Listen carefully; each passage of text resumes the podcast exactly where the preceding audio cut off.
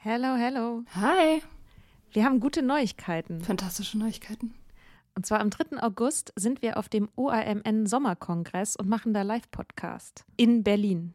Ja, äh, es wird total geil. Äh, Nathalie wird da sein natürlich, das Ganze moderieren. Äh, wir werden da sein, Mimi Fiedler wird da sein. Ähm, es gibt Vorträge, es gibt Musik. Das wird richtig spitze. Genau. Und es gibt auch noch ein paar Tickets, aber ihr könnt auch Tickets gewinnen. Und zwar, Wenn ihr eine Mitgliedschaft abschließt auf unserem Steady-Newsletter, den wir euch natürlich auch in jeder Folge und auf Instagram und überall verlinken, müsst ihr eine Mitgliedschaft abschließen. Das ist sowieso eine gute Idee. da schreiben wir nämlich einmal die Woche sehr, sehr schlaue Dinge. Ihr könnt mit Soda Club up to date bleiben und vor allem könnt ihr dieses Projekt mit am Leben halten. Genau, ihr finanziert damit auch Ingos Arbeit und unsere Arbeit und dafür kriegt ihr tolle Texte von uns und Bonusfolgen. Es sind jetzt auch schon ganz schön viele Inhalte da, weil wir machen das ja schon eine ganze Weile. Das heißt, wenn ihr jetzt eine sportbillige Mitgliedschaft abschließt, dann kriegt ihr ja die ganzen Inhalte quasi der letzten, weiß ich nicht, zwei Jahre oder so, jede Woche, also hunderte Sachen, alle gleichzeitig. Das ist total krass. Wenn ihr eine Mitgliedschaft abgeschlossen habt, könnt ihr uns eine E-Mail schreiben, schreiben, warum ihr gerne am Sommerkongress teilnehmen wollt. Und aus all denen losen wir dann die glücklichen GewinnerInnen. Yes. Mach Gut. das jetzt mal. Macht das Mach und das. alle Links findet ihr in den Show Notes.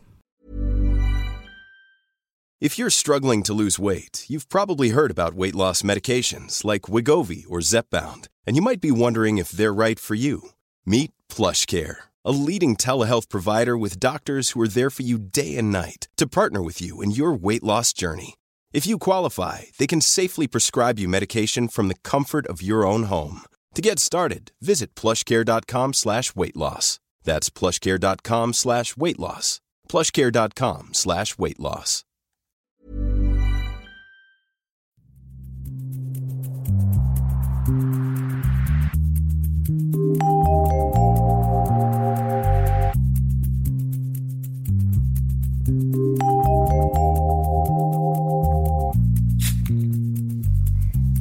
Also ich habe gerade noch mal ein bisschen drüber nachgedacht, dass du gesagt hast, dieses, wenn man aufhört zu trinken, dann ist man so auf dem Stand, dem emotionalen Stand von, wenn man angefangen hat. Und irgendwie frage ich mich in Bezug auf welche Themen du das so Also siehst. mein Hauptding, das habe ich ja auch schon gesagt, ist immer wieder eben dieses Beziehungsding, also die romantische Liebe generell. Das ist irgendwie mein größtes Schlachtfeld so. Also da, wo ich am meisten einfach Headspace lasse und wo ich am meisten einfach kämpfe, so. Also was, was irgendwie am schwierigsten für mich ist und was auch die intensivsten Gefühle hervorruft, so. Da habe ich das Gefühl, hm, bin ich irgendwie, da bin ich emotional unreif. Ja. Also nicht, nicht unbedingt in dem, was ich tue, also jetzt nicht mehr. Ich, ich treffe ich treff wirklich ke keine schlechten Entscheidungen mehr. Also keine schlimmen, schlechten Entscheidungen. So, ähm, also das, das ist es nicht. Ich, ich weiß schon irgendwie, wie man, wie man erwachsen ist, wie man sich erwachsen verhält, äh, was geht und was nicht geht und so. Aber emotional, also was ich dabei fühle, wenn ich Sachen mache oder erlebe, da habe ich das Gefühl, bin ich nicht wirklich sehr viel weiter. Also ja, schon ein bisschen weiter. Ich meine, es ist ja jetzt auch wieder so dramatisch, aber ich habe da nicht so viel gelernt, wie ich eigentlich denke. Was, was war denn so eine, hast du so eine Situation? Also mir klingt das alles so ein bisschen vage. ähm, hast du so eine Situation, in der du dachtest, oh Mann, jetzt habe ich mich echt verhalten wie eine 16-Jährige. Oder jetzt fühle ich wie Ja, eine 16-Jährige. Wenn, wenn ich, ähm, wenn ich, wenn ich Angst habe, verlassen zu werden. Aha. Also auch nur kurz, ja. Also wenn ich das Gefühl habe, es wäre möglich, dass ich verlassen werde oder dass ich so übergangen werde, dann ist es für mich gefühlsmäßig so existenziell, als wäre ich ein Kind, was nicht auf sich selber aufpassen kann.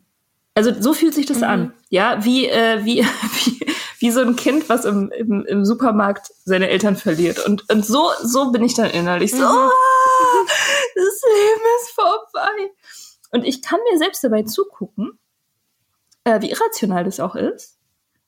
Äh, aber ich, ich fühle es deswegen nicht minder, sozusagen. Also, ja. Das Gefühl ist sehr, sehr dramatisch. Und ich habe das aktuell mit meinem Freund, gibt es einige so einfach strukturelle Besonderheiten unserer Beziehung. ja, also dass äh, er ist, äh, er hat Kinder und ist äh, ziemlich eingespannt und reist für seinen Job zum Beispiel ziemlich viel rum. Und es ist manchmal so ein bisschen fernbeziehungsmäßig. Und ich leide da manchmal, also phasenweise so stark drunter, dass ich mir das selber kaum verkaufen kann. Also das, ich denke mir dann immer so, ey, das ist doch irgendwie eigentlich auch geil. So, du, du hast die Chance, den Typ zu vermissen. Du, es, es wird nicht langweilig. Du hast irgendwie dieses Dating-Gefühl. Du hast total viel Zeit für dich selber, für deine Arbeit. Ist doch super. So, also intellektuell denke ich, man, du müsstest doch eigentlich eine Person sein, die sich darüber total freut über dieses, äh, über diese Art von Leben. So, aber ich fühle das nicht. Ich fühle, dass, ähm, dass ich verlassen bin, sozusagen. Mhm. Von der Welt verlassen. So fühlt sich das an. Und das ist so ein Ding, ja, da würde meine Therapeutin jetzt sagen, die ich ja deswegen ausgewählt habe, weil sie hart zu mir ist, mhm. dass ich nicht erwachsen genug bin, ähm, mich um mich selber zu kümmern. Dass ich tatsächlich einfach irgendwie diese Fähigkeit nicht erlernt habe, mich selber zu trösten und mir selber Sachen so zu erklären, dass ich sie auch verstehe, emotional. Also sie würde sagen, dass dieses Kind, was in mir sozusagen diese Gefühle hat, dass das von mir, also von, von mir als erwachsener Person verlassen wird. Also weil der Typ ist ja nicht daran schuld oder die Welt oder die Beziehung oder so, sondern letztendlich ich versage in meiner Rolle als die Erwachsene, diese verletzten Gefühle zu trösten. Mhm. Ja?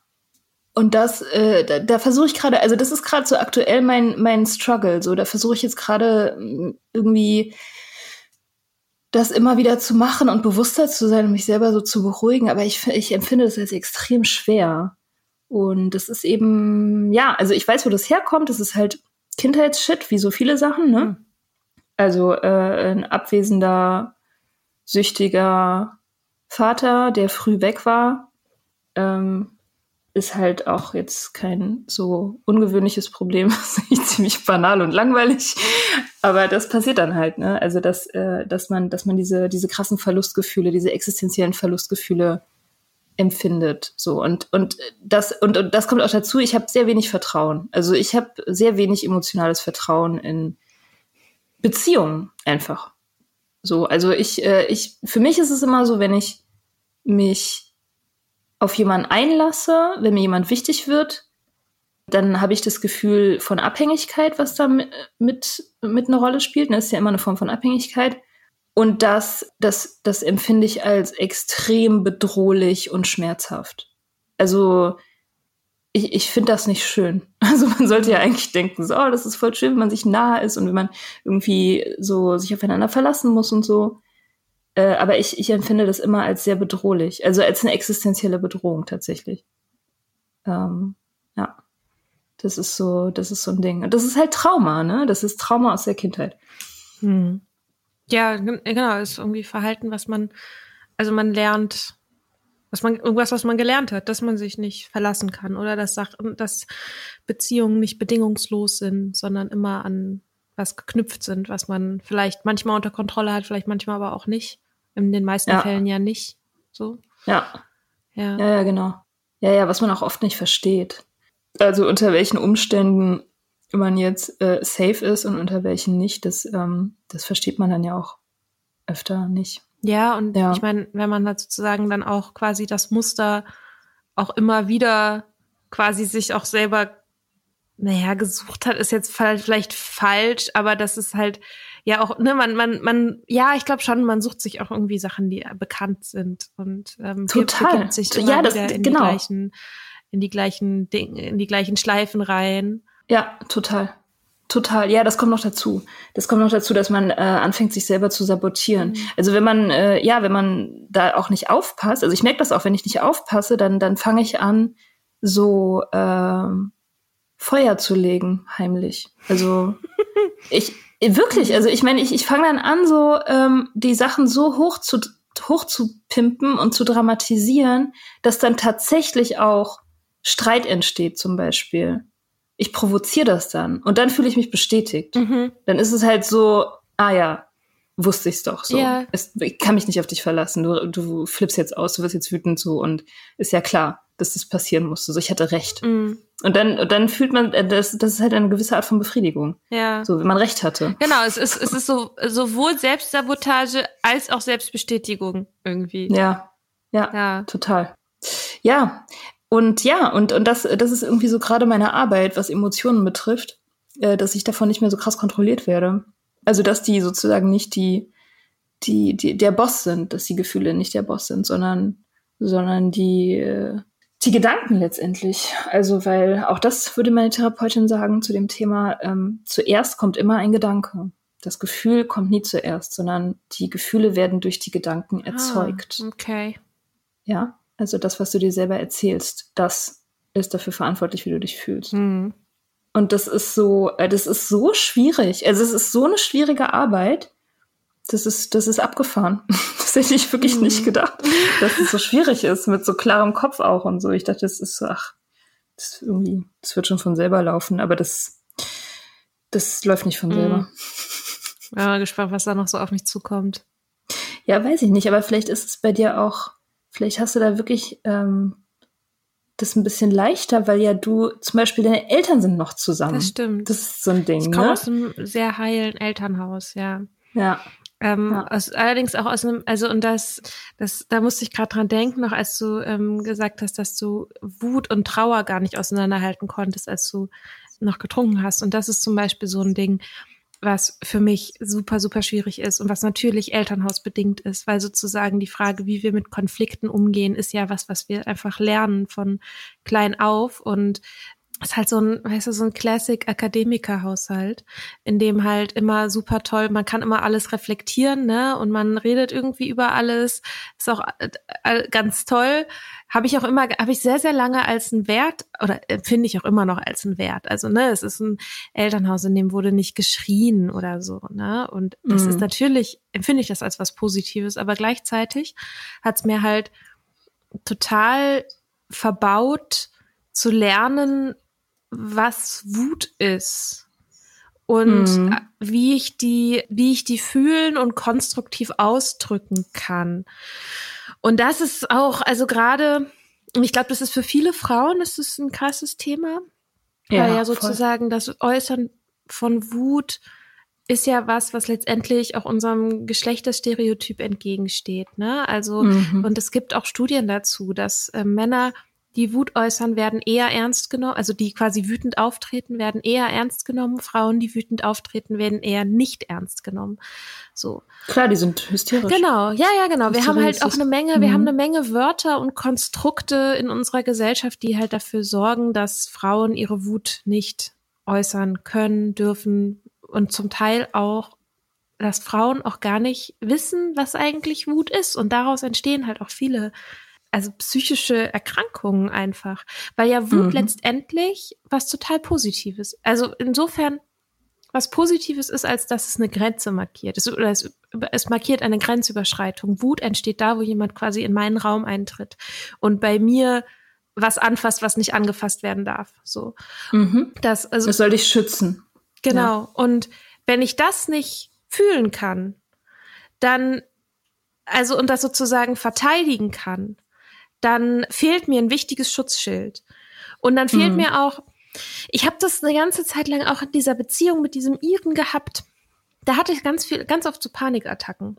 Das lag unter anderem daran, dass, also jetzt im Nachhinein würde ich sagen, das war ganz oft, dass ich wütend war und nicht, ich nicht, ich nicht wusste, wie ich das äußern kann oder soll oder so. Und das hat sich dann halt in mir drin aufgestaut, zum Teil auch gegen mich selber gerichtet.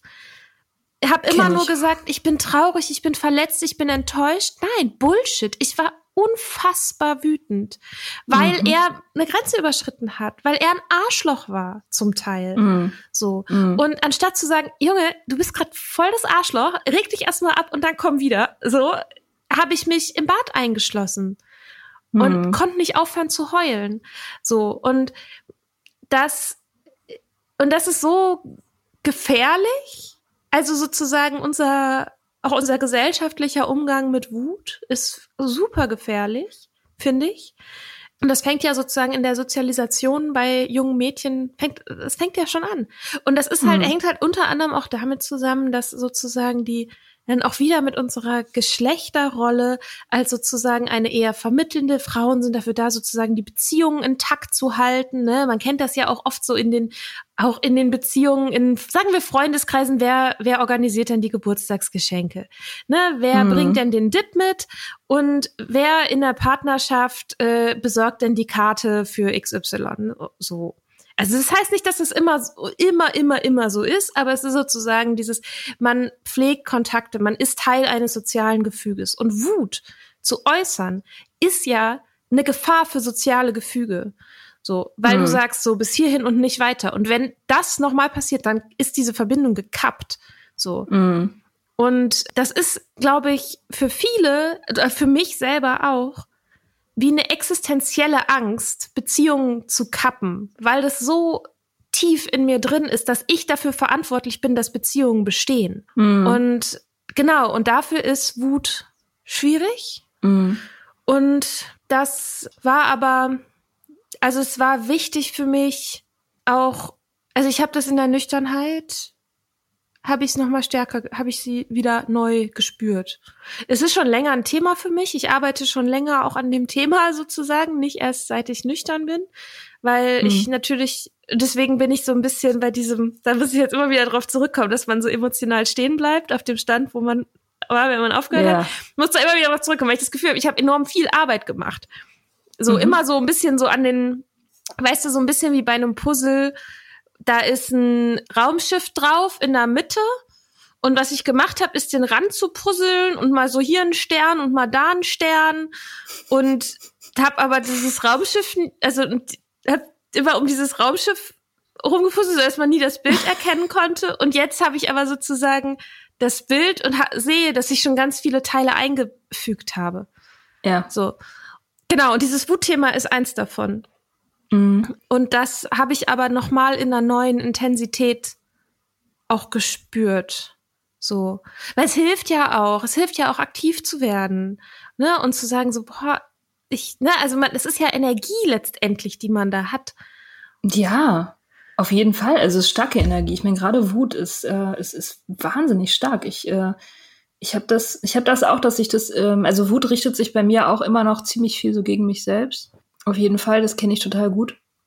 Und ich habe auch, also ich weiß noch, als ich mich getrennt habe von dem Ex, von dem Ex, der dann mit dem dem mit anderen Frau ein Kind hatte und dem Hallodri, genau. Da habe ich, da war ich so wütend, weil die Beziehung ging dadurch in die Brüche, passt jetzt auch vielleicht ganz gut, dass er mit einer meiner besten Freundinnen Sex hatte. Mhm. So. Äh, das ist natürlich ein super Playground für Wut dann. Mhm. Und ich mhm. war wirklich, ich war bestimmt ah, easy zwei Jahre lang richtig wütend. Aha. Also richtig wütend. Und also auch immer wieder so. Das, äh, da, da habe ich, habe ich nicht wirklich, also ich, ich bin das nicht wirklich losgeworden für ganz lange Zeit und ich ähm, bin in der Zeit, also nach der Trennung, habe ich angefangen zu laufen. Also das war mein Grund, warum ich mit dem Laufen angefangen habe. Äh, diese Trennung, weil das das Einzige war, was mich halbwegs äh, vom Durchdrehen geschützt hat, mhm. dass ich diese ganze Wut sozusagen einfach in so körperliche Erschöpfung umwandelt. So. Und das, da denke ich mir so, ich meine, damals habe ich das, habe ich damit nicht arbeiten können, aber ich denke mir so, wenn man diese Energie nimmt, also diese krasse, diesen, diesen riesigen Vorrat an Kraft so und die in was Konstruktives umwandelt, Revolution. was man da alles rein, ja, wirklich. Revolution, mindestens. Mhm. Also mindestens eine. Ja, ein. ja, ja, auf jeden Fall. Was ist denn damals passiert, als du jünger warst und wütend geworden bist? Wie waren denn, wie, was, was war denn die Konsequenz? Ich glaube, so, so ein bisschen Hilflosigkeit auf Seiten meiner Eltern. Also es gab so eine Teenager, in, so in einer gewissen Teenagerphase, da flogen auch ein paar Türen. Aber es ist eher so, dass ich das Verhalten, also dass ich das eher quasi was ich bei meinen Eltern gesehen habe, dass also meine Mutter vielleicht schon mal wütend war, aber manchmal auch aus Verzweiflung, weil sie so alleingelassen war, so mit Haushalt und Gedöns, ne? Ja, mein Vater halt irgendwie so, der ist halt total ruhig und vermittelnd und ist ein total netter Typ, auch witzig und so, aber sozusagen, wenn es darum geht, also du kannst dich halt nicht mit dem streiten. Und ich habe halt hm. quasi die Position der Person, die ruhig bleibt, immer als die Mächtige erlebt. Und ja. ist es ja auch oft so, ne? Und das ist, dass sozusagen die Person, die jetzt ihre Wut nach draußen bringt, irgendwie so ein bisschen dieses, okay, ja, gut, wir lassen sie jetzt mal abregnen, ne? Und dann. Nicht ernst genommen. Genau, also jetzt auch nicht unbedingt nur in Bezug auf meine Mutter oder so. Da gibt's noch, also, ja, ja, aber schon irgendwie so dieses Gefühl, so, okay, das ist jetzt gerade so, das regnet jetzt ab und so, aber das ist sozusagen, was da drunter liegt, dass das dann nicht unbedingt diskutiert wird. Hm. Dass es einem letztendlich nichts bringt. Das, ich glaube, das ist sozusagen Bottom Line. Wütend zu werden mhm. bringt nichts. Es führt mhm. dazu, dass du nicht ernst genommen wirst. Es führt dazu, dass du irgendwie vielleicht dich nicht mehr richtig verbalisieren kannst und das, was du eigentlich willst, dein eigentliches Anliegen sozusagen, das muss ja so reflektiert und verständnisvoll hervorgebracht werden. Das ist wie, wie, wie so, es ist halt eine Diskussion. Du musst halt hm. diskutieren und wenn du am Ende recht hast, dann bekommst du, was du möchtest. Wenn deine Argumente die besseren waren. Mhm. So. Ja. Und ja. das ist bei mir krass drin. Also so ich. Ja. Ja, ja, ich, äh, ja, ich habe deswegen gefragt, weil ich habe eine Freundin, bei der ist es in der Familie tatsächlich ganz, ganz ähnlich. Das, äh, also sie hatte, sie ist in so einer großen Familie aufgewachsen mit vielen Geschwistern und äh, auch so eine linksintellektuelle. Claire. So sind äh, die. So ein, genau, ja, ja, so, so sind sie.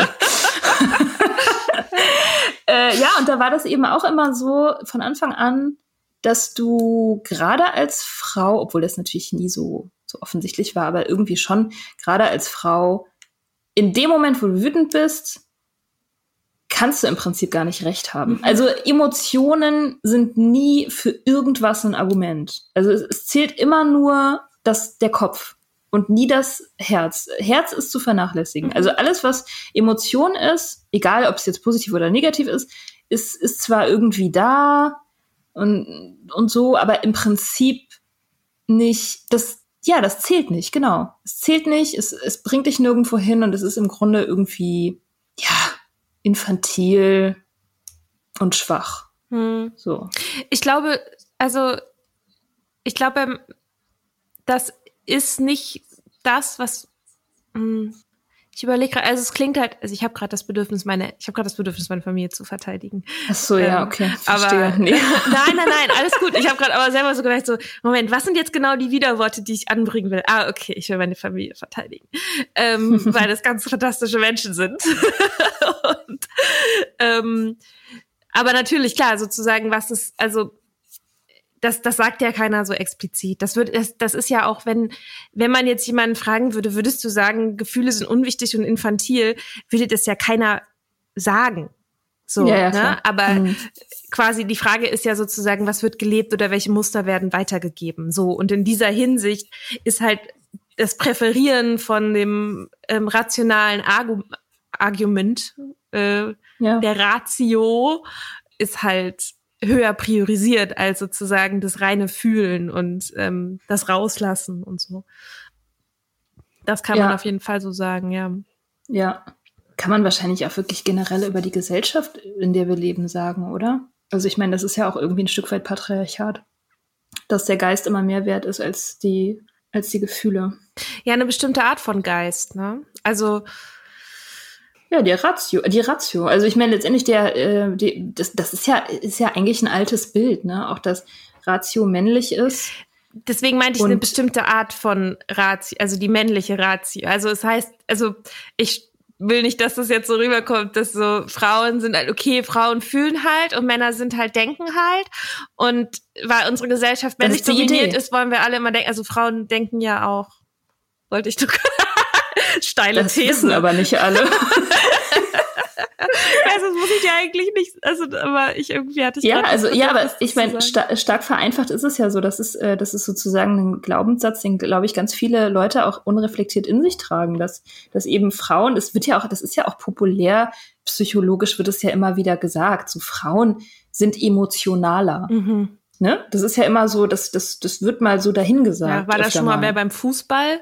Zum Beispiel oder im Weißen Haus. ja. Ähm, ja. Oder auf dem also, Discord-Server. Aber das, aber das, ich, ich, ich erlebe das auch von Frauen ganz viel, so dass äh, auch die Frauen, mit denen man so redet, die dann auch denken, na ja, aber äh, Gefühle sind halt Frauensache. Mhm. Ich habe da gerade neulich erst mit einem allerdings männlichen Freund drüber geredet, der auch, der, mit dem ich dieses Gespräch schon häufiger hatte, der, der der Meinung ist, dass Männer halt eher denken und Frauen eher fühlen. Dass es halt so die Aufteilung ist zwischen den Geschlechtern, mehr oder weniger biologisch äh, determiniert. Und halt, ja, also Frauen sind eben emotionaler. Und ich habe immer gesagt, du, was heißt denn das genau? Also was, was ist denn, also heißt es, Männer haben weniger Gefühle oder heißt es, Männer zeigen ihre Gefühle weniger? Also was genau ist damit gemeint? So, weil ich äh, aus meiner eigenen Überle also Erfahrung, ich, ich sehe das ja, wie emotional die Männer in meinem Leben sind. So was das für Emotionsbündel sind. Deswegen habe ich es immer nicht verstanden. Und gerade erst neulich haben wir dieses Gespräch dann gehabt und er meinte, ja, es stimmt irgendwie. Also ich habe ein bisschen drüber nachgedacht und ich glaube, Männer haben auch ganz schön viele Gefühle.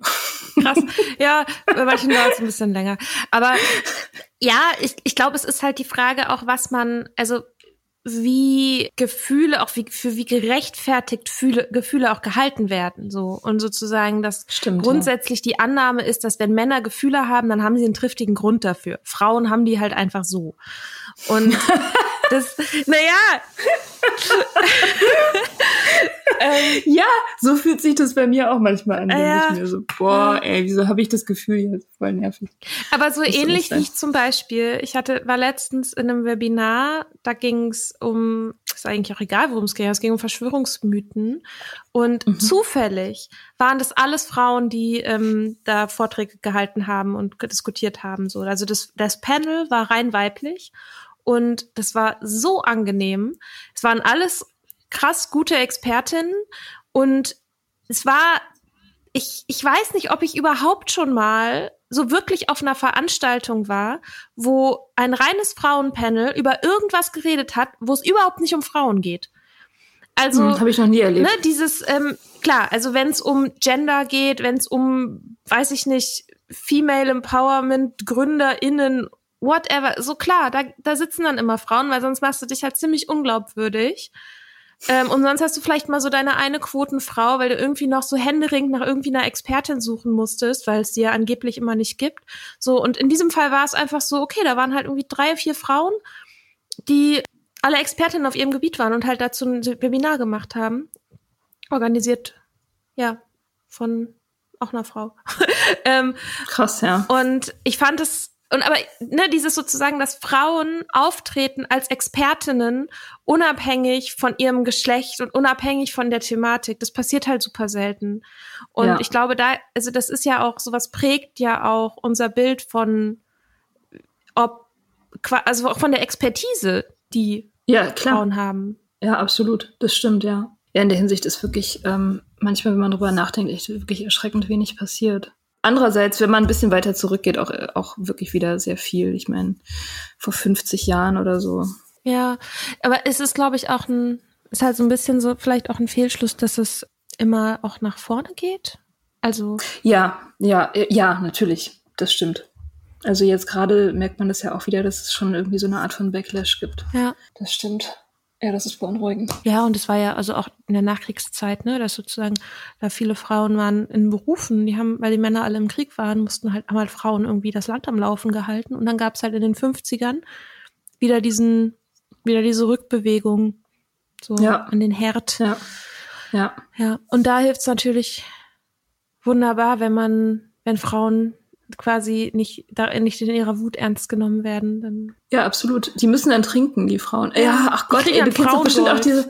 Ja, ich wollte es gerade sagen, ja. die Frauengold-Werbung. Ey, guckt euch die an. Unbedingt. Verlinken wir in den Shownotes. Ist spektakulär. Du denkst, es ist eine Satire.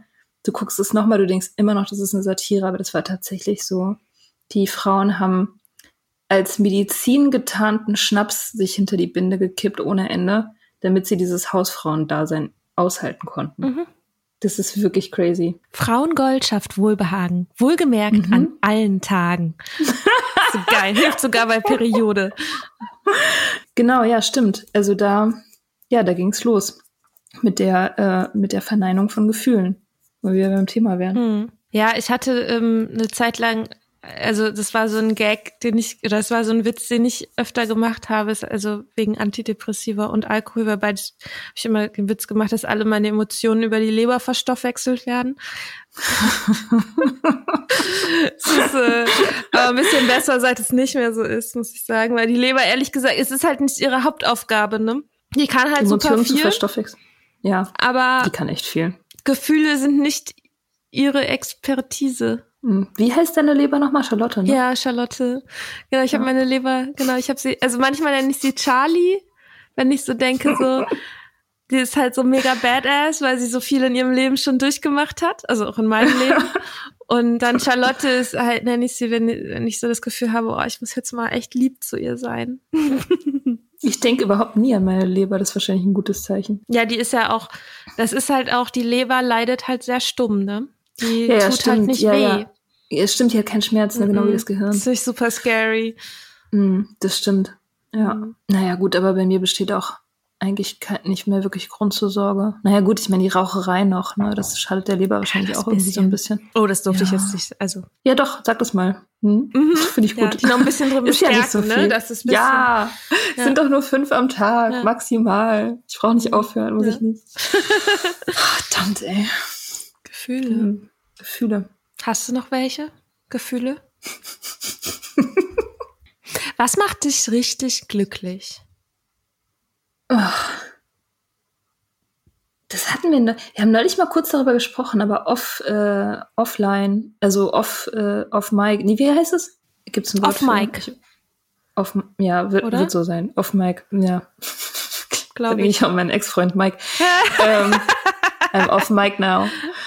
ähm, was war, Was dich richtig glücklich macht, ist die falsche. was mich, was mich richtig, boah, was mich richtig glücklich macht.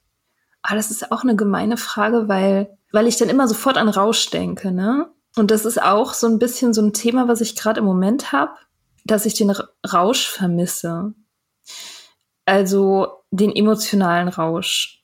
Ne? Also als ich aufgehört habe zu trinken, da, da war ich ja ziemlich lange auf dieser Pink Cloud, also ich war ziemlich high so. Und das war toll. Und dann, ähm, dann bin ich langsam runtergekommen und runtergekommen und runtergekommen. Und dann habe ich mich ja so mega krass verliebt letztes Jahr im Sommer. Und dann gab es nochmal so einen richtig fetten Rausch. Also das war auch, das war, das war echt spektakulär und das ging auch ziemlich lange. Also bestimmt ein halbes Jahr oder so. Und seitdem das mild geworden ist, ist es irgendwie vorbei mit Rausch. Und in meiner Interpretation dann halt auch irgendwie mit glücklich sein. also ich, ne, also ich, ich bin natürlich, ich bin nicht unglücklich, ich habe ein gutes Leben. Also ich habe auch viel Spaß und alles und Ambitionen und, und Freunde und, und all diesen Shit, den man so hat. Aber so richtig so glücklich, da muss ich echt überlegen. So. Also so, so frei fühle ich mich, wenn ich so im Sommer Fahrrad fahre. Das habe ich auch schon ein paar Mal erzählt, glaube ich. So Fahrradfahren in so einer Sommernacht, so ganz schnell. Das ist so ein Gefühl, was ich wirklich sehr, sehr liebe. So ein Gefühl von Freiheit. Aber irgendwie denke ich mir, das zählt nicht so richtig, weil ich meine, das ist ja auch irgendwie, ja, keine Ahnung, halt Fahrradfahren. Also Warum das zählt das jetzt nicht? ich weiß nicht. Ich denke mir immer so, wenn ich gefragt werde, was macht dich glücklich, dann müsste ich sowas sagen wie, ja, meine Arbeit macht mich jeden Tag Was? glücklich. Ja, oder keine Denkst du, Ahnung. dass du das sagen musst? Ja, ich denke das wirklich. Oder halt, keine Ahnung, meine, meine Beziehung, meine Beziehung müsste mich ja eigentlich auch die ganze Zeit glücklich machen. Und das ist ja auch irgendwie so. Der Typ ist der beste Mann, ich glaube, den ich jemals getroffen habe. Ohne Scheiß. Und aber ich kann echt nicht behaupten, also gerade auch, was ich vorhin erzählt habe, ich bin nicht die ganze Zeit glücklich. Eigentlich finde ich die meiste Zeit über Beziehungen sehr anstrengend emotional. Also ich kann echt nicht sagen, dass, dass ich da die ganze Zeit glücklich bin. Deswegen, keine Ahnung, Glück. Ich weiß irgendwie im Moment nicht so richtig, was das, was das heißt, genau. Hm. Hast du das? Hast du so reines Glück bei irgendwas?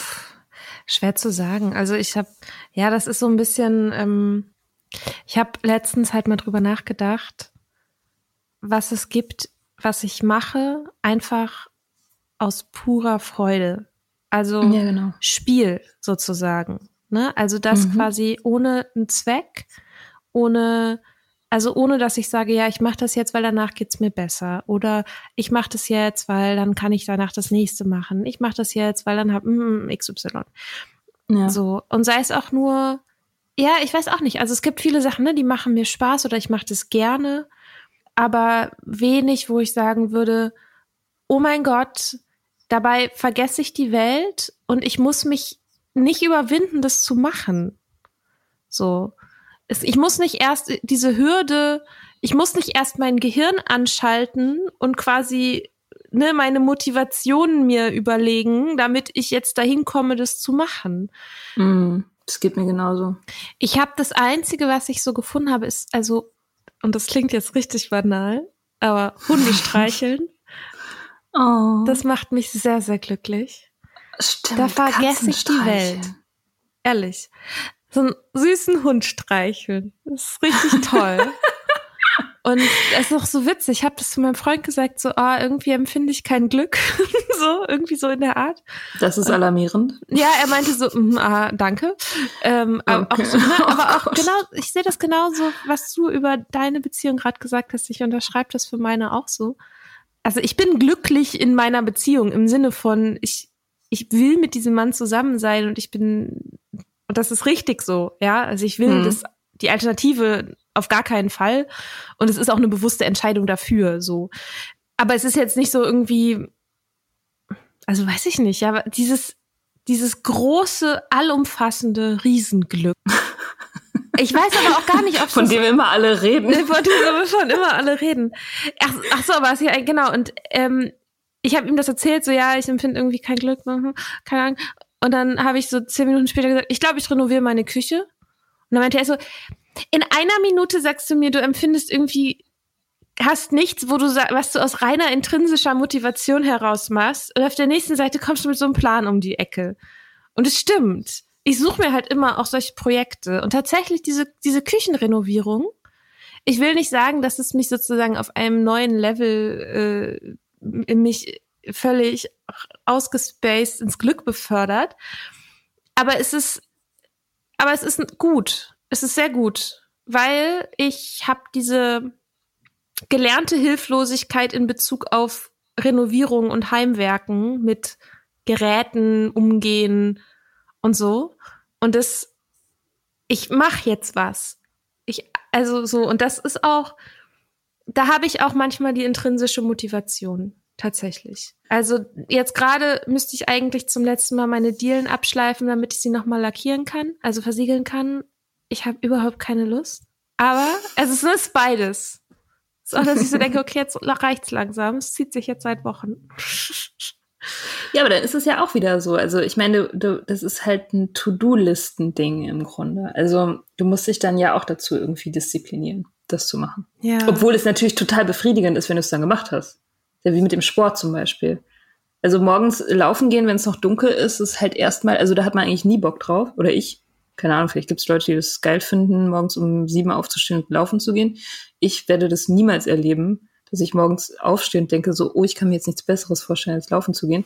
Wenn ich es dann gemacht habe, fühle ich mich natürlich super. Mhm. Jedes Mal, jedes verdammte Mal ist es so, dass ich keinen Bock habe vorher und hinterher denke, wie konnte ich das bloß nicht wollen? So, Mhm. das, ähm, ja. Nee, aber auch trotzdem, also so bei diesem Küchending, manchmal gibt, doch, da gibt es auf jeden Fall die Phasen, wo ich so rein aus der Motivation heraus, ich denke, geil, ich habe jetzt Bock, äh, den Dingsbumsrahmen fertig abzuschleifen. Oder ich gucke jetzt irgendwie Heimwerker-Videos und äh, so. Okay. Ich lerne jetzt, wie ich äh, eine Waschmaschine wieder anschließe. Sowas. Uh, Schon ja. geil. Ja, ja, das, das äh, stelle ich mir auch sehr befriedigend vor, wenn man das mal macht. Aber ich muss auch bei mir zu Hause renovieren. Alter, da steht so viel, da steht so viel an. Immer. Hm. Aber das ist bei mir total, ich schiebe das auf bis zum letzten, also bis die, bis die Hütte auseinanderfällt. Ich bin nicht so jemand, der sich da früh drum kümmert. Ja, ich jetzt auch nicht. Ich halt eher nicht zu Hause. Mhm, stimmt, du kannst ja nicht, du kannst ja eh nicht in deine Wohnung, insofern. Nee, genau, Gott sei Dank. Muss ich eh, Ja, muss ich nicht das- sehen. sieht man das Desaster nicht. Kaputte Toilette. Oh Mann. Ja, aber vielleicht ist halt auch, also ich frage mich manchmal, ob sozusagen Glück, das deutsche Wort Glück ist so komisch irgendwie. Also ich, vielleicht auf anderen Sprachen auch, aber das Wort Glück ist einfach komisch. Weil, also ich denke mir halt, also Zufriedenheit ist doch eigentlich gut. Muss ja. es denn mehr sein? Ja, ich erinnere mich, ich war mal in einem Meeting ganz am Anfang meiner Nüchternheit, wo, also da ganz am Anfang meiner Nüchternheit war ich eine, eine Weile emotional so taub. Also ich mhm. hatte so mhm. Taubheitsgefühl. Ich habe halt einfach keine Gefühle mehr gehabt. Oder keine wahrnehmbaren Gefühle. Das war wahrscheinlich irgendwie so ein Schutzmechanismus meiner Psyche oder so. Auf jeden Fall saß ich in diesem Meeting und erzählte davon und, und, und ich habe so gesagt, das ist, als ob ich unter so einer Glocke, so einer Glasglocke bin und irgendwie nichts höre und nichts richtig fühlen kann oder wie unter Wasser oder so. Mhm. Also es ist ja ganz, ganz komischer Zustand. Ich fand es unangenehm, weil ich irgendwie das Gefühl hatte, es macht mich so, ja, eben taub, so für die Welt. Und, und ich habe auch gesagt, dass ich eben die intensiven Gefühle vermisse, so also die Dramagefühle letztendlich. Und dann kamen halt total viele Leute um die Ecke in dem Meeting, die halt irgendwie alle schon total lange sober sind und irgendwie Jahrzehnte auf dem Buckel haben und so. Und die haben alle mehr oder weniger gesagt so, ja, dass sie jetzt total froh sind, dass sie diese intensiven Gefühle nicht mehr brauchen und ähm, dass sie einfach nur noch zufrieden sind. Zufrieden mit sich und der Welt und so. Und ich dachte, Alter, das ist das deprimierendste, was ich jemals gehört habe. ich sagt so, ich interessiere mich gar nicht dafür, intensive Gefühle zu haben. Ich bin einfach nur zufrieden. So und trinke meinen Tee und gehe um zehn ins Bett. Und das war's dann irgendwie. That's me. oh Gott.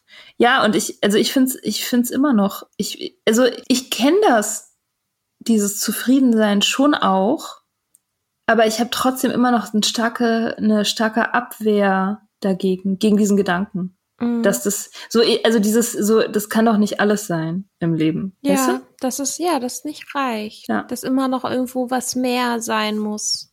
Ja, total. Das habe ich total. Ich meine natürlich nicht die ganze Zeit, ne? Aber immer wieder. Das kommt immer wieder. Ich meine, eigentlich ist es ja ein gutes, eigentlich ist es ja gut, das zu haben, dass man sagt, so ist es jetzt ist es das jetzt? Und ist das auch wirklich das, was ich will? Ist das irgendwie, also geht da nicht noch mehr? So, in dem, im Sinne von irgendwie, wie ist die Situation, in der ich gerade bin? Oder muss ich vielleicht die Situation, muss die angepasst werden? Muss ich, muss ich ins Handeln kommen? Ne, so, jetzt gar nicht im Sinne von, ach, man ist nie zufrieden mit dem, was man hat oder so, Pff, keine Ahnung, was auch immer so für Fragen. Man muss immer irgendwie in dem, dem Moment irgendwie lieben, den man irgendwie hat, whatever ist ja eigentlich gut, wenn du, wenn du, also wenn du sozusagen deinen Moment reflektierst und sagst so, nee, Moment, ich irgendwie, da, da geht noch was. So, ist ja gar nicht so schlecht eigentlich, solange da irgendwie Handlung draus folgt. Aber ist die Frage, wie man sowas kriegt, ne? Dieses große, also dieses Riesen, also ja, Rausch. Aber ich finde es ja, komisch, dass äh, für dich Glück gleich Rausch ist. Das finde ich. Ja, findest du das komisch? Ich finde das tatsächlich irgendwie so ganz banal. Also ich denke mir so, ja, das ist doch ganz, ganz typisch, ganz klassisch für so jemanden, der, der immer Drama hatte und der immer irgendwie einen auf Sucht gemacht hat und auf Zwangsverhalten. Ist es doch klar, dass für den Glück und Rausch irgendwie synonym sind. Ach so, ja. Ne? Hm. Oder, oder halt überhaupt Intensität. Also das ist bei mir immer das Ding gewesen, Intensität war wichtig. Hm. Also nicht das Gefühl selber, ob sich das jetzt gut oder schlecht anfühlt, nur, nur ob es stark ist. Mhm. Ja, und, und da, da komme ich, komme ich offensichtlich schwer drüber weg. Also ich meine, es ist jetzt auch nicht so, dass ich dann, dass ich dann dauernd losgehe und mir den Schmerz suche oder irgendwas kaputt mache, um irgendwas zu fühlen oder so ist es ja nicht, weil ich habe ja auch noch einen Geist und ich reflektiere das ja auch. Aber äh, ja, wie gesagt, ich ähm, emotional bin ich da irgendwie oft noch nicht, noch nicht so weit, dass ich wirklich ernsthaft sagen kann, so Zufriedenheit ist mir genug. Vielleicht musst du so einmal im Monat in so einen Freizeitpark gehen und Achterbahn fahren. Stimmt, Achterbahn fahren, das habe ich in der Nüchternheit nie gemacht. Ja, das, das geht cool. jetzt auch leider gerade nicht. Ja, ne? so, Achterbahn fahren. Ja, stimmt. Aber oder so aus dem Flugzeug springen. Also ich weiß noch, das fand ich super interessant. Da war ich im Disneyland. ähm, Paris oder? Paris. Okay. Ähm, genau, ja, habe ich ähm, einer besten Freundin zum Geburtstag geschenkt, habe im Freundeskreis gesammelt und dann sind wir ins Disneyland gefahren. Mega. Ähm, also sie ist mega Disney-Freak, deshalb. Naja, ich überhaupt nicht. Auf jeden Fall, was super interessant war, mit so einer Angststörung, ähm, oh, ja. dass also die witzigerweise die, für mich was anstrengend war, für mich waren die Schlangen. In der Schlange zu stehen, das Gefühl zu haben, ich kann nicht raus. Die Achterbahn war total das Erlösungsgefühl. Ja. Es war total witzig einfach, dass im, also so, weil andere Leute haben Angst vor der Achterbahn, ich habe Angst vor der Schlange. So, so dazu stehen. Das Stehen ist für mich Anxiety. Aber ich finde das, ich find das total nachvollziehbar. Also ich habe das äh, zum Beispiel, wenn ich irgendwas, wenn, wenn ich nervös bin. Ich hatte zum Beispiel heute ein Vorstellungsgespräch mhm. für einen Job, äh, den ich wirklich wollte. Den du auch gekriegt hast. Den ich auch gekriegt habe, uh, uh. Spoiler. Ähm, aber vorher, weil ich den halt so sehr wollte, ähm, war ich super nervös. Ich dachte, mhm. boah, wenn irgendwas scheiße läuft, wenn ich irgendwie doof bin oder mir was doof oder irgendwas doofes sage oder so. Ich war vorher richtig, so richtig nervös und ich dachte, boah, fucking hell. Ich wusste in dem Moment schon, jetzt gerade ist viel schlimmer als in dem Moment, wo es anfängt. Ich wusste ganz genau, das Gefühl ist vorbei in dem Moment, wo es anfängt. Aha. Dann ist alles cool. Nur vorher ist schlimm. Ja. Was ja irgendwie so total paradox ist und auch irgendwie so unnötiger Shit. So, wenn du weißt, irgendwie jetzt gerade passiert gar nichts, du hast einfach nur irgendwie Angst. Und gleich, wenn das, vor dem du Angst hast, eintritt, wenn es dann sowieso weg ist, dann ist diese ganze Angst, die du jetzt hast, sowieso irgendwie einfach sinnlos. Also das hat einfach mhm. keinen Sinn. So, das, äh, ja, das ging mir heute durch den Kopf, als ich auf das Gespräch gewartet habe. Ja, das ist witzig. Ich meine, andererseits könnte man ja auch sagen, dass so eine gewisse Angst oder Nervosität, dass es einen ja auch ein Stück weit vorbereitet, ne? Also, dass quasi die Spannung in dir auch dazu führt, dass du ein bisschen mehr alert bist, dass also, ne, dein Körper sich darauf vorbereitet, gleich da und präsent zu sein. Mm, ähm, ja, stimmt, das macht dich wacher. Könnte man, könnte man vielleicht sagen, ich weiß nicht, aber ja, ob man das, das sagen muss. nee, man kann es auch einfach ablehnen und einfach Kacke lassen, finden. Ja. ja, manchmal kann man es einfach lassen. Ja. Ja, aber ja. ich finde das mit dem Rauschthema, das ist sehr spannend. Das finde ich, sollten wir dranbleiben. Ich habe jetzt gerade letztens Me Sober, die Ladies von Me Sober haben mhm. äh, ja auch einen sehr coolen Podcast. Die hatten ein Interview mit einer von Natural Highs, nennt sich das. Das ist in Colorado. Die machen so, das ist glaube ich irgendwie ein bisschen so ein Hippie-Verein, aber klingt irgendwie ganz cool. Halt quasi Drogen, also natürlich, also Rausch auf natürlich sozusagen. Und das war ganz interessant. Das kann ich sehr empfehlen, dass ich das mal anzuhören. Habe ich, hab ich heute Morgen gehört. Habe ich auch noch cool. nicht gehört. Ja, das finde ich auch spannend. Aber wie funktioniert das? Aber das sind dann trotzdem, was ist Natural High? Was bedeutet das? So Natürliches Hoch. Nee, also ich meine, was es übersetzt heißt, ich weiß nicht auch. Hä? Was fragt ja, die mich die das? Die Mia ist ein bisschen dämlich. Nein, ich meine. halt irgendwie, irgendwie ist sie heute. Ich weiß auch nicht. Äh, nee, ich meine, was, was ist, also wie, wie Natural High? Also was, wie muss man das machen? Wie, ist das irgendwie ein Saft, den man trinkt und dann ist, triggert das irgendwas Natürliches in dir oder heißt das, dass du, dass du meditierst und dann high wirst oder was ist, was wird da gemacht? Also es ist auf jeden Fall ähm, sehr körperorientiert. Also im, hör dir, ich glaube, ich, ich glaube, es ist schwierig, das jetzt alles so zusammenzufassen. Okay, ich höre mir das ähm, Hör dir das mal an und wir können ja dann noch mal eine Folge zu Rausch machen. Vielleicht können wir noch mal ein bisschen ein paar Sachen recherchieren oder so. Vielleicht ja. können wir dir zu deinem, zum Glück verhelfen. Ja, ja, ansonsten muss ich mir halt einfach einen Liebhaber nehmen. Wenn ähm, das, das ist ja die Alternative. Ja, kurzfristig hilft das mit Sicherheit. Mhm. Ja, vor allem für große Gefühle, weil dann ist wieder irgendwie Stress und dann ist Drama und dann muss, kann man sich nicht entscheiden und dann. Ja, ja, dann, ja, da muss man dunkle Geheimnisse haben und ja. so Adrenalin und all das. Ach Gott. Ja, genau. Ich recherchiere das mal. ich recherchiere das mal in die Show Notes. Ja. Tja, bleibt noch was zu sagen zum Thema Gefühle? Vielleicht noch mal so zusammenfassend. Ich glaube, also Nüchternheit hat die Gefühle klarer definierbar gemacht, weniger sumpfig. Und es ist die Grundlage, also die Nüchternheit, die Nüchternheit ist die Grundlage für emotionale Entwicklung. Mhm. Ne? Das ist auch wichtig. Ich behaupte, dass man nicht stehen geblieben ist auf dem Punkt, als man angefangen hat zu trinken. ja, okay, ja gut, das ist, das ist tatsächlich eine steile These. Ich höre das oft, deswegen denke ich wahrscheinlich, habe ich das irgendwie, so ein Teil von mir hat das mhm. vielleicht als wahr angenommen, weil das auch so ein bisschen so ein geflügeltes Wort ist. Ja, ja, ja man bleibt stehen und jetzt äh, fange ich wieder da an und so. Aber das, das wäre vielleicht auch mal interessant zu hören, wie es anderen Leuten so geht. Liebe Zuhörer, schreibt uns, seid ihr stehen geblieben? Habt ihr das Gefühl, ihr erwacht gerade aus so einem Dornröschenschlaf, so 20 Jahre Dornröschenschlaf? Mm, das wäre tatsächlich interessant, ob das andere Leute auch so empfinden. Ich glaube, also ich, ne, ich, ich glaube nicht, dass es komplett falsch ist, aber ich lehne es sozusagen in dieser Totalität ab. Mhm. Ja, das okay. ist halt auch wieder so ganz oder gar nicht. Stimmt, ganz oder gar nicht. Haben wir auch drüber gesprochen. Ja, stimmt. Dass es ein depressiver Gedankengang ist. Das äh, muss, da muss ich echt nochmal drüber nachdenken. Und meine Therapeutin drüber reden. Die ist gerade im Urlaub. Die sagt bestimmt, was ich erzählt habe, ist alles totaler Mist. Aber es war Ja, mal auf dem. Arbeitszettel, den ich bekommen habe gegen meine Depression.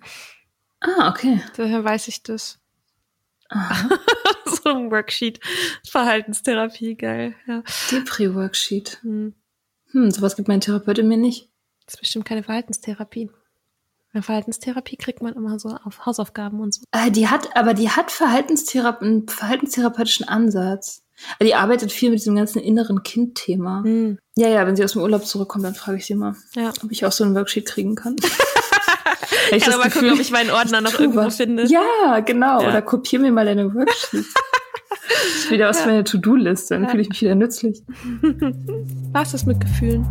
Ja, erzählt uns was über eure Gefühle. Ja, redet mit uns über Gefühle. Das wäre schön. Das wäre sehr schön. Tschüss. Ciao. Wir hoffen, euch hat die Folge gefallen. Ihr findet unsere Blogs unter datesonthedrinks.com und richtignice.com. Folgt Soda Club auf Instagram unter sodaclub.podcast. Schreibt uns für Feedback, Fragen und Themenvorschläge.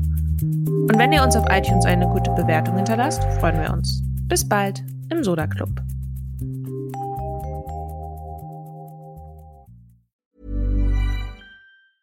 Even when we're on a budget, we still deserve nice things.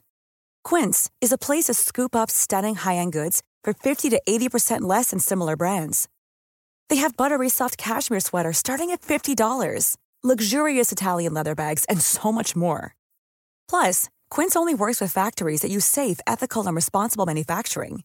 Get the high-end goods you'll love without the high price tag with Quince. Go to quince.com slash style for free shipping and 365-day returns.